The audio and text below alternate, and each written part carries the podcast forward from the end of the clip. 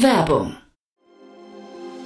Sei dabei beim HTGF Family Day am 11. und 12. Juni in der Station Berlin. Für zwei Tage voller Inspiration und Business. Tauche ein in ein einzigartiges Netzwerkerlebnis mit bis zu 1500 Teilnehmenden. Erkunde das innovative Seed- und Later-Stage-Portfolio des Hightech Gründerfonds. Lass dich vom vielseitigen Programm inspirieren und knüpfe wertvolle Kontakte. Sichere dir jetzt dein Ticket. Mehr Informationen findest du unter www.family-day-htgf www.ftf.de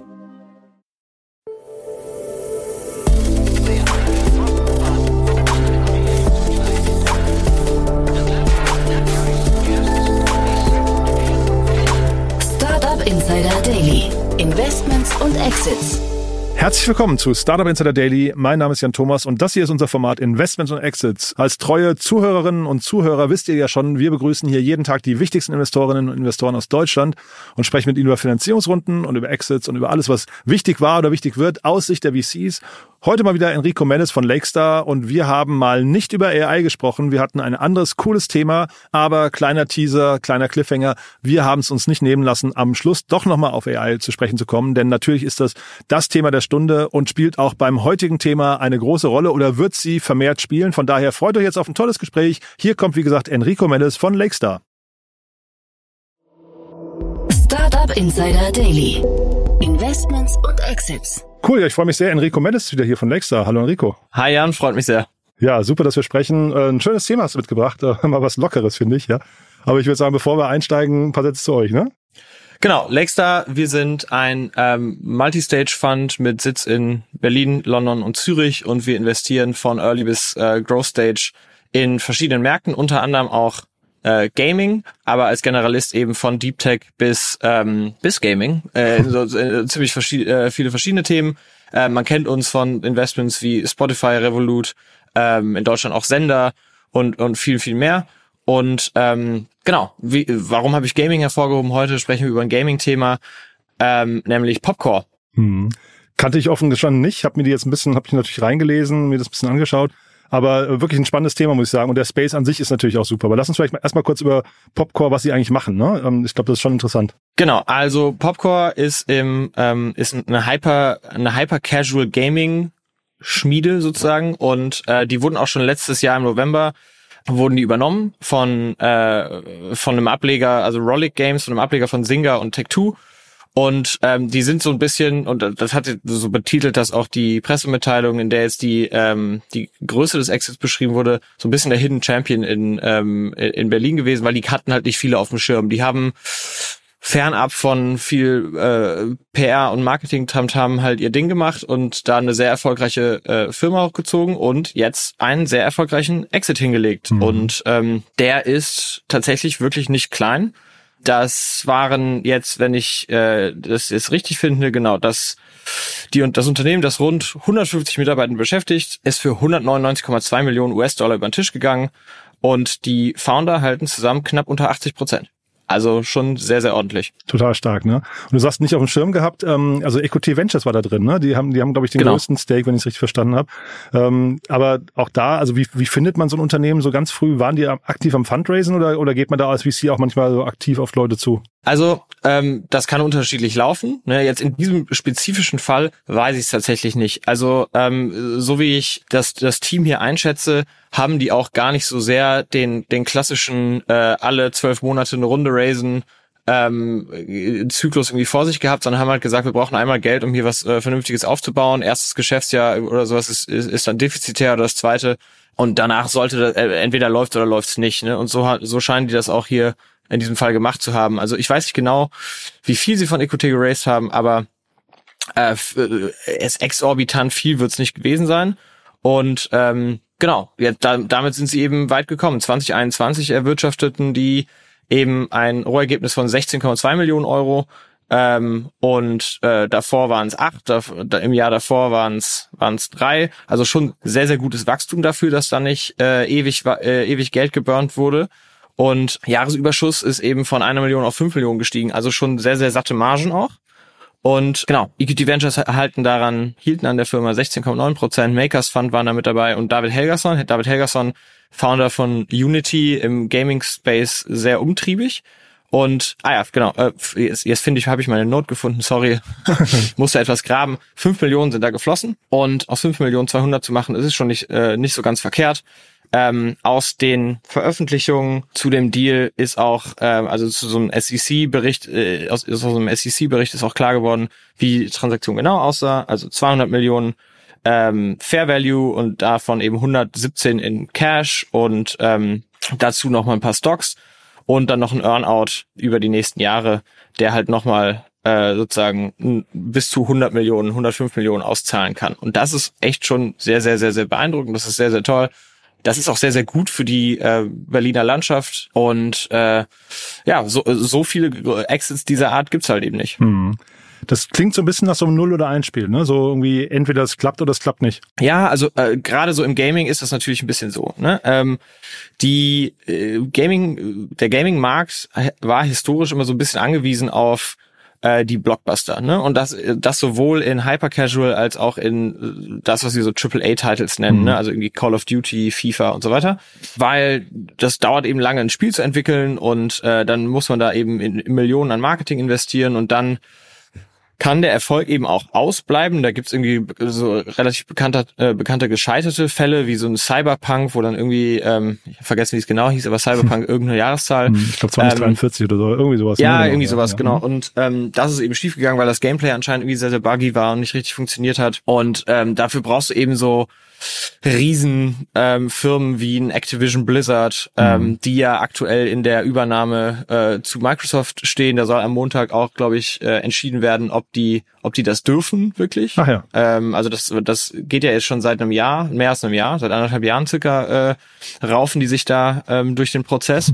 Und ähm, Genau, die, die kleinen, die unabhängigen Spielestudios können sich das natürlich jetzt nicht leisten. Irgendwie, wie, wie lange wird jetzt ein GTA 6 gebaut? Wahrscheinlich irgendwie fast acht Jahre oder sowas, ne? Dementsprechend haben so Mobile Hyper Casual Spiele so ein bisschen das Paradigma verändert. Also, ähm, was die Entwicklung betrifft, können Spieleentwickler jetzt also innerhalb weniger Tage einen Prototyp entwickeln und den testen und und so können die eben auch schnell Feedback des Marktes einholen. Ne? Und ich glaube, daher kommt auch so ein, daher kommt auch die Stärke des Teams. Äh, Johannes Heinze und Thomas Heinze haben eben früher mal Bomboko äh, gegründet mhm. und das an, jetzt habe ich wieder vergessen, wie die, wie sie heißt, aber App, ähm, AppLovin verkauft. Mhm. AppLovin, großer äh, publicly traded ähm, äh, publicly traded Konzern, der eben sich auf äh, so Full Stack Solution für User Acquisition, Monetization, Measurement etc äh, fokussiert. Und da sieht man auch so ein bisschen an der an der Vita. Jetzt, äh, ich habe gerade Johannes äh, vor mir. Der hat eben erstmal ne, eine Agentur gegründet 2000, 2003. Das war Marketing Agency. Ne, dann ist er äh, durch ein paar Jobs gegangen, zum Beispiel VP Mobile bei Fiber ähm, gewesen. Dann hat er eben Moboko, gegründet äh, das an AppLovin verkauft. Also der hat einfach sehr, sehr viel Verständnis dafür, ähm, entwickelt, wie man und Expertise dafür entwickelt, wie man eben Apps der performant vermarktet. Und äh, das das das Wissen hat er dann äh, in in in Popcore reingegossen und da eben äh, so, sozusagen werbegetriebene Casual Games entwickelt. Und das ist eigentlich das Spannende an Casual Games. Und in erster Linie ist das meines Erachtens gar nicht so so sehr das Genre. Ja klar also die Spiele funktionieren alle nach einer ähnlichen ähm, Logik nämlich sehr nachsichtiges, klares Gameplay. Ne? Also es ist, äh, es ist jetzt nicht so ultra fordernd, diese Spiele zu spielen, sondern es ist eher ein Zeitvertreib oder Ablenkung. Ne? Also, ähm, also man kann schon verlieren, aber man kann es halt so ein bisschen mal so, wenn man auf den Bus wartet, ähm, daddeln, ne? Oder äh, im Flugzeug sitzt irgendwie. Sieht man halt in der Berliner U-Bahn auch immer, ne? Also da sitzt jetzt wirklich ja, ja, jeder, jeder Fünfte oder so sitzt da und spielt irgendeins von diesen Spielen, ja. Ja, ist auch sehr interessant. In, Vor in Vorbereitung für, auf diesen Podcast habe ich mich, ähm, habe ich mir mal angeguckt, welche Spiele die eigentlich gemacht haben und habe mir die mal runtergeladen. Ähm, Pull the Pin, äh, glaube ich, heißt das, ist äh, mein, mein Favorit aus deren aus deren Portfolio. Ähm, und ich erinnere mich, also auf jedem Flug, in jeder, auf jeder Bahnfahrt sehe ich jemanden in meinem Umfeld, der genau eben diese Spiele gespielt hat. Ne? ja. Früher war das viel Candy Crush, aber man sieht dann immer mal wieder auch mal so ein ein, ein Popcore-Spiel, was da gespielt wird. Und mhm. das sind sehr, sehr kurze Spiele. Also irgendwie, ich weiß jetzt nicht, ob das bei Popcore so ist, ähm, aber aus den Daten, die wir aus unserer Gaming Practice bei Lexa intern haben, so, solche Spielsitzungen dauern halt irgendwie zweieinhalb Minuten. Ähm, bekannte Beispiele sind Flappy Bird, Doodle Jump äh, und so weiter. Genau, und eigentlich ist es kein Genre, sondern es ist ein Geschäftsmodell. Das funktioniert halt so und dass 95 Prozent der Einnahmen durch Werbung kommen und das führt eben zu einem zu einer spezifischen Art von Gameplay und nicht so richtig andersrum. Ne? Ähm, also da wird nicht irgendwie ein Spiel entwickelt, was total toll ist und dann sagen die Leute, hoffentlich können wir das mit Werbung finanzieren, sondern es ist schon alles sehr sehr drauf gemünzt, dass man eben diese Spiele über über über Werbung auch äh, finanziert und damit Geld verdient und ähm, damit da kommen halt die meisten äh, Einnahmen her. In-App-Purchases werden da eher, also die werden angeboten in diesem Spiel. Man kann die Werbung also ausschalten. Wenn man jetzt richtiger Pull-the-Pin-Aficionado ist, dann ähm, will man vielleicht die Werbung loswerden, aber die meisten Leute machen das halt eben nicht. Und dafür äh, sammelt halt, äh, sammelt man halt dann seinen Umsatz bei Werbetreibenden ein. Mhm. Und ähm, Genau, wenn man sich die Historie oder sozusagen die Vita von ähm, Johannes äh, und, äh, und Team anschaut, dann kommen die halt genau daher, dass sie das eben richtig verstanden haben und dementsprechend ja, und, und das jetzt auch sehr, sehr toll in äh, großen Erfolg umgemünzt haben. Mhm.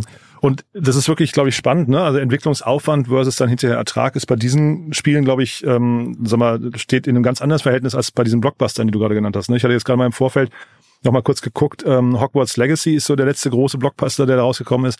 Und die haben dann irgendwie ähm, 850 Millionen Dollar innerhalb der ersten zwei Wochen umgesetzt. Ich meine, das sind natürlich krasse Erträge. Das geht jetzt mit so einem, mit so einem einfachen Spiel hier vielleicht nicht. Aber dafür ist natürlich eben auch der Aufwand hinterher in der Produktion irgendwie, ich vermute mal, weiß nicht, wenige Monate nur und ein kleineres Team, ne? Ja, genau. Also Hogwarts Legacy ist absoluter AAA-Titel. A, eine riesen IP, ne? Also Harry Potter ja. IP ist, glaube ich, mit so das teuerste, was man nach Star Wars wahrscheinlich kaufen kann oder verwerten kann. Und dann äh, ist das das Spiel auch wahnsinnig auf, aufwendig. Ne? Mhm. Also ich habe selber auch mal gespielt, ich habe es angetestet aus Interesse ich kann bei sowas immer nicht dabei bleiben. Ich verliere bei Spielen zu schnell das Interesse leider. Ich bin vielleicht sogar der bessere Kunde für sogar Hyper, für so Hyper Casual. Aber ähm, eine riesen Spielewelt, äh, total aufwendig gebaute Charaktere, Story Arcs und so weiter. Ähm, und das ist natürlich was ganz anderes als jetzt so Hyper Casual. Hyper Casual, da geht's ja wirklich um ähm, wir zimmern da relativ schnell so Mechaniken zusammen und dann äh, testen wir mal, ob das bei den Leuten lang genug sozusagen ähm, für Beschäftigung sorgt, sodass man darauf halt sinnvoll Werbung schalten kann. Und interessanterweise ist, ähm, ich, ich vermeide jetzt immer weiter Buzzwords um mich zu schmeißen, aber das ganze AI-Thema be beschleunigt, glaube ich, hier jetzt auch nochmal diese Entwicklungsgeschwindigkeiten. Ne? Glaube ich sofort. Äh, das haben viele gesehen, das ging bei Twitter rum. Ähm, aber es gibt so ein Tutorial von jemandem, der hat mit, äh, der hat mit äh, ChatGPT eine, eine relativ krude zusammengezimmerte Version von von Flappy Bird ähm, gebaut. Ich habe das auch mal versucht. Es ist wirklich nicht, es ist wirklich kein Hexenwerk. Also bei mir ist es irgendwann gescheitert und mein Flappy Bird sah eher aus wie ein Sandwich. Aber ähm, aber, also, aber das sind andere Probleme sozusagen. Da, da, da, da ging es meinen grafischen Assets nicht so nicht so sauber. Aber ähm, da, das ist eigentlich das Spannende, dass da jetzt auch noch mal extrem viel passiert. Äh, dass jetzt eben immer mehr Spiele in den Markt äh, fließen und dann eigentlich der Wert der Sache ähm, daher kommt, dass man die richtig monetarisiert und äh, man, man sieht es eben, ich, ich kann es so wiederholen, am Popcore-Team, das wussten die nun wirklich, wie das funktioniert. Hm. Ich war witzigerweise mit dem Daniel Stammler, heißt der, der, der einer der Gründer von Colibri Games, gerade letzte Woche auf, ähm, auf, bei einem Vortrag. Wir haben nacheinander vorgetragen und ähm, der hat nochmal so die gesamte Geschichte von, von Colibri Games, die mich sehr, sehr ähm, äh, quasi erinnert an das, was wir heute besprechen. Ne? Also es, es gibt sehr, sehr viele Parallelen zu Popcore. Und ähm, ich glaube, die wurden damals für 160 Milliarden an, äh, Entschuldigung, 160 Millionen an Ubisoft ähm, verkauft. Auch ähm, Casual Games, ich glaube, das ist ein anderes Genre. Ne? Das sind nochmal diese sogenannten Idle Games. Das sind, glaube ich, wenn ich es richtig verstehe, Spiele, die die ganze Zeit weiterlaufen, ne? ähm, wo man eigentlich zugucken kann. Ich glaube, Mining ist ein Thema bei denen und Tycoon heißt es, glaube ich, ist einmal Idle Tycoon. Mhm. Genau, genau. Also es gibt ja Hyper Casual, Casual. Es gibt auch so Midcore. Ne? Das ist so kurz vor Hardcore und Hardcore, nach Hardcore kommt auch nochmal so richtig, äh, kommt Triple A ist nochmal, mhm. glaube ich, so noch mehr Entertainment, das ist mhm. noch mehr Creme de la Creme. Ähm, aber genau, das ist, das ist jetzt nicht das gleiche. Hyper Casual ist schon wirklich noch sehr viel weiter versimpelt mhm. und auf kurze Sessions ähm, angedacht. Mhm. Und der Daniel hat dann eben, das fand ich super spannend, weil du gerade auch AppLovin angesprochen hast, der hat gesagt, sie sind eigentlich dann, also sie haben sehr, sehr viele Versuche am Anfang gebraucht, um überhaupt ihr Genre zu finden, haben dann, sind dann einigermaßen äh, gut gewachsen, die haben sich über die ersten weiß nicht, paar hundert Nutzer, die da am Tag dazu kamen, total gefreut. Irgendwann war es ein paar tausend, aber dann der richtige, der, also der, der, der Tipping Point oder der, der Turning Point kam, als sie dann mit AppLovin zusammengekommen sind, die dann gesagt haben, komm, wir packen jetzt hier mal, wir bauen jetzt hier so ein, weiß nicht, so ein Flywheel, wo wir immer mehr Werbung drauf äh, schalten, damit Nutzer kommen, damit das Ding immer größer wird. Und ähm, die hatten dann zum Schluss auch 150 Millionen Nutzer, als sie es verkauft haben. Da musst du halt dann irgendwie, ich weiß nicht, 100.000 am Tag äh, akquirieren. Ne? Das ist eine ganz andere Dimension nochmal, als, mhm. als jetzt so vielleicht unser einzudenkt, ach, sehr cool, wenn da mal irgendwie ein paar tausend Nutzer am Tag kommen oder sowas. Also wirklich nochmal noch mal eine Skala auf einem ganz anderen Niveau. Genau, weil die, weil die Monetarisierung eben pro Spieler so gering mhm. ist, ähm, muss man da halt richtig, richtig, richtig Scale drauf bekommen. Und ähm, deswegen äh, spielt man dann natürlich ähm, in gewisser Weise schon mit dem Feuer, ne? wenn man irgendwann merkt, dass die, äh, dass die Werbekanäle natürlich dann weniger performant werden, wenn da irgendwie sozusagen das Verhältnis aus Customer Acquisition Cost und Lifetime Value so ein bisschen aus dem Fugen gerät, mhm. dann fliegt einem das natürlich sofort um die Ohren. Ne? Und deswegen ist es, glaube ich, so wichtig, ein Setup zu haben, mit dem man eben sehr, sehr schnell testen kann um früh sozusagen die Marker zu sehen in den Daten, dass man glaubt, dass das funktioniert und dann halt Stück für Stück sukzessive das immer weiter zu, ähm, sozusagen die, die Marketingausgabe immer weiter zu äh, bestärken. Jetzt haben wir zwei Fälle besprochen, wo das Unternehmen verkauft wurde, ungefähr zum gleichen Zeitpunkt oder auf einer gleichen Größe. Warum werden in Deutschland alle verkauft? Genau, und äh, also das ist ja mit Vuga auch nicht unähnlich gewesen, die von Playtika übernommen wurden, weil mhm. zu, glaube ich, auch 200 Millionen Euro. Ja, Big Point hatte ich noch gesehen, Good Games, ne? Also der Game Duell jetzt auch irgendwie letzten Jahr. Also eigentlich alles, was so, was man, was man kaufen kann, wird gekauft, ja? Genau, äh, äh, M&A-Markt im, im Gaming ist sehr, sehr, sehr, sehr aktiv und es gibt auch größere Exits. Ne? Also Peak Games war, war, war, war größer, Small Giant Games ähm, war, war größer. Peak Games war ähm, Early Bird, ne? Richtig, ja. genau, also Early Bird East, genau. Und auch, also auch sehr, sehr großer, sehr, sehr erfolgreicher Exit, weil die eben auch ähm, mit, also zum Kaufpreis verhältnismäßig wenig äh, Kapital ausgekommen sind. Ähm, Warum jetzt genau 200 Millionen so ein bisschen die, die Schmerzgrenze ist, weiß ich ehrlich gesagt nicht. Ich bin auch bei uns intern in, in aller Fairness nicht der Gaming-Experte. ähm, aber das wird wahrscheinlich daran liegen, dass in irgendeiner Form eine, entweder eine Wachstums, also irgendwie eine, ein Wachstumsdeckel äh, entsteht oder dass man einfach äh, sozusagen sehr, sehr, sehr, sehr, ne, sehr, sehr attraktive Angebote bekommt. Ich meine, wir haben schon in Europa extrem, also schon sehr, sehr gute große Videogame Exits oder Gaming Exits gehabt, ne? Also wir hatten auch große Companies einfach, ne? Also wir haben Unity, wir haben ähm, Ubisoft, wir haben Voodoo, wir haben äh, Peak, wir haben Dream, wir haben ähm, Supercell, wir haben eben schon genannt Small Giant, ähm, King Games, äh, Fun Plus, also Wargaming.net, äh, wir haben jetzt auch ein So Rare, nochmal, also mhm. ein bisschen was anderes, ne? Also, sozusagen, das ist ein einzelnes Spiel und nicht so sehr die Developerbude, aber also wir haben in Europa schon eine sehr, sehr interessante Landschaft. Ja, wobei, wenn ich da kurz reingehen darf, ich habe mir jetzt im Vorfeld mhm. extra nochmal so die, bei, bei äh, Umsatzzahlen äh, quasi die Top 15 sind es, glaube ich, der Welt äh, nochmal gezogen, die Publisher weltweit und da ist ein einziger europäischer dabei, ist Ubisoft. Ja, glaub, genau, das glaube ich sofort, dass da, äh, dass, dass sozusagen die Amerikaner deutlich größer sind. Mhm. Und die Japaner auch, ne? Ja. Genau. Äh, dennoch denke ich, dass wir schon große Firmen in äh, Europa erzeugen können. Warum da jetzt bestimmte äh, Developer bei, an so um die 200 oder 100 Millionen Marke rumverkaufen, kann einfach vielleicht sein, dass, wie gesagt, ein sehr, sehr attraktives Angebot von einem größeren kommt ne, und die werden dann sozusagen in die reingegossen. Ich, es kann auch sein, dass uns einfach sozusagen die Funding-Lücke fehlt, ne, da nochmal jemanden zu haben, der die größere Runde leadet, kann, kann sehr gut sein ja, ich würde behaupten, das ist wahrscheinlich einer der Gründe auch, ja. Mhm. Also es ist ein bisschen schade, wie gesagt, ich kann das total verstehen, dass jemand also vor allem als Erstgründer oder beim ersten großen Exit bei so einem Level verkauft. Also jetzt hier Stichwort Colibri Games, ne, da wird man dann, glaube ich, sofort schwach. Ist ja so ein, ne, sagt man immer, ein life-changing Event, aber ist natürlich vorne raus für den Standort Deutschland oder Europa ein bisschen schade, wenn dann irgendwie die, die guten Firmen alle weggekauft werden. Ja, genau, aber da, genau, die, das, das Problem haben wir leider grundsätzlich mhm. ne, in, ähm, in, in, in Tech, dass wir sozusagen immer irgendwann, wenn die Dinger groß werden, ähm, kommen die Amerikaner dazu. Das ist ja auch so ein bisschen unsere Mission. Ne? Wir versuchen diese Lücke auch zu schließen, so dass wir eben aus Europa heraus eben diese Themen auch finanzieren können. Tech Sovereignty, äh, wie wir das sozusagen, und das ist die Überschrift, unter der wir das ähm, kommunizieren, ist für uns schon ein relevantes Thema, weil das geht jetzt in, in, in Deep Tech geht, äh, in Deep Tech passiert das, das passiert in, aber auch in jedem anderen Tech-Markt, dass wir so bisschen irgendwann die die Themen einfach nicht mehr weiterbringen können oder halt äh, die Amerikaner oder ähm, Asiaten dann da investieren. Und ja, das ist schade und das muss sich ändern. Ähm, und ich, ich hoffe, dass wir uns dahin bewegen. Mhm. Aber das braucht eben ähm, Mithilfe an vielen Fronten, ne, inklusive Regulatorik. Und wir beide sprechen ja immer über AI hier und du hast es eben auch schon angeschnitten. Ich habe den Vortrag gehört von Sascha Lobo auf der UMR und der hat so sinngemäß gesagt, also AI ist jetzt quasi die Zeitenwende, die alle Bereiche tangieren wird. Ich meine, das haben wir ja auch schon diskutiert, hat aber quasi auch gesagt, wenn wir als Deutsche auf den Zug früh aufspringen, dann kann man eigentlich überall ähm, verlorenen Boden wieder gut machen. Andersrum, wenn wir es verpassen, dann äh, ist der Zug endgültig abgefahren. Ja, also ich, ich dem würde ich mal so, also ich habe die ich habe den Talk jetzt nicht gehört, mhm. aber ich würde dem mal so ziemlich generalistisch beipflichten. Also ich glaube, dadurch, dass AI in irgendeiner Form die Änderungsgeschwindigkeit erhöht, ne, entstehen da hier und da auch wieder Räume, wo man ähm, eben aufholen kann oder wo man eben die äh, Machtverhältnisse wieder so ein bisschen äh, drehen kann. Ich glaube, dass äh, das auch richtig ist, dass wir da nicht, wir dürfen uns noch nicht weiter mehr verpassen erlauben.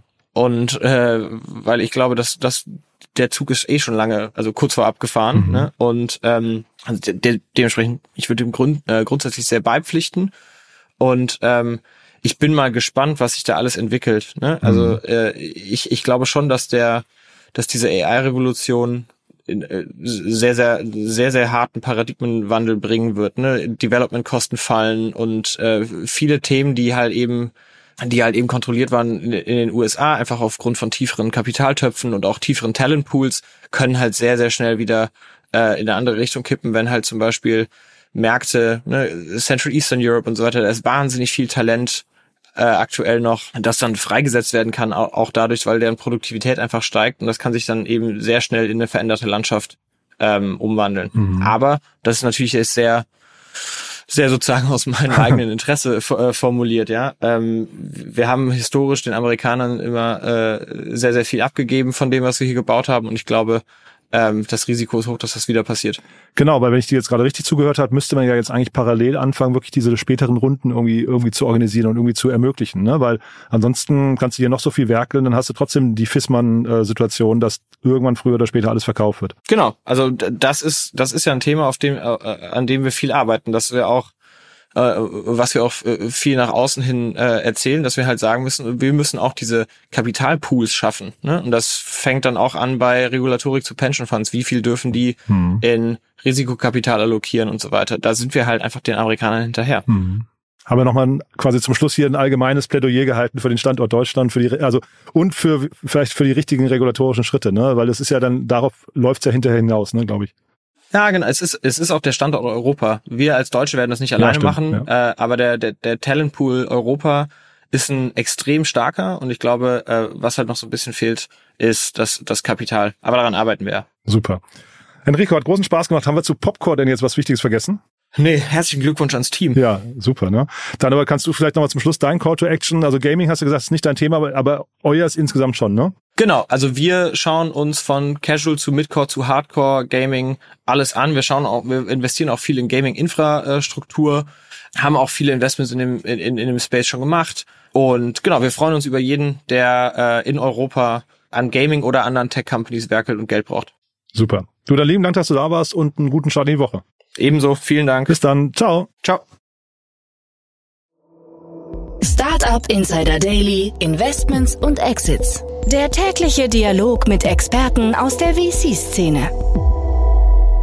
Ja, das war Enrico Mellis von Lakestar und das war Investments und Exits für heute. Ein super Thema, finde ich, ein schöner Rundumblick mal was ganz anderes. Und ich muss wirklich sagen, der Gaming-Markt insgesamt ist echt sehr, sehr interessant, finde ich. Da haben wir wirklich viele, viele Unternehmen in Deutschland gesehen, die es auf ein gewisses Level gebracht haben und dann verkauft wurden. Deswegen fand ich auch zum Schluss jetzt hier das Plädoyer von Enrico bzw. von uns beiden nochmal wirklich sehr relevant. Da muss man wahrscheinlich nach hinten raus gucken, dass die Runden in Europa größer werden können. Es sei denn, es gibt plausible Gründe dagegen, die ich einfach nicht kenne oder nicht verstehe. Wenn es euch gefallen hat, was wir hier besprochen haben, gerne weiterempfehlen. Ihr wisst ja, wir freuen uns immer über neue Hörerinnen und Hörer, die uns noch nicht kennen, vielleicht Lust haben auf das Thema Gaming oder generell Lust haben auf Analysen von Investments und Exits. Gerne weiterempfehlen. Dafür schon mal vielen Dank.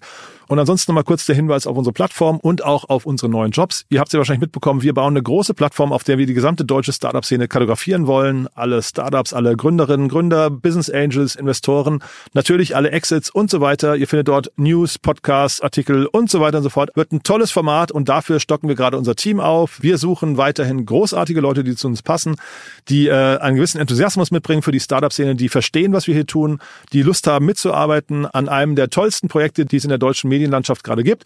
Gerne mal vorbeischauen auf www.startupinsider.de und dann auf den Bereich Arbeit mit uns gehen und auch gerne das weiterempfehlen, falls ihr jemanden kennt, auf den oder die das zutreffen sollte, was ich gerade gesagt habe. Dafür schon mal vielen Dank an euch und ansonsten euch einen wunderschönen Tag. Kommt gut in die Woche und wir hören uns nachher wieder oder ansonsten spätestens morgen. Bis dahin, alles Gute. Ciao, ciao.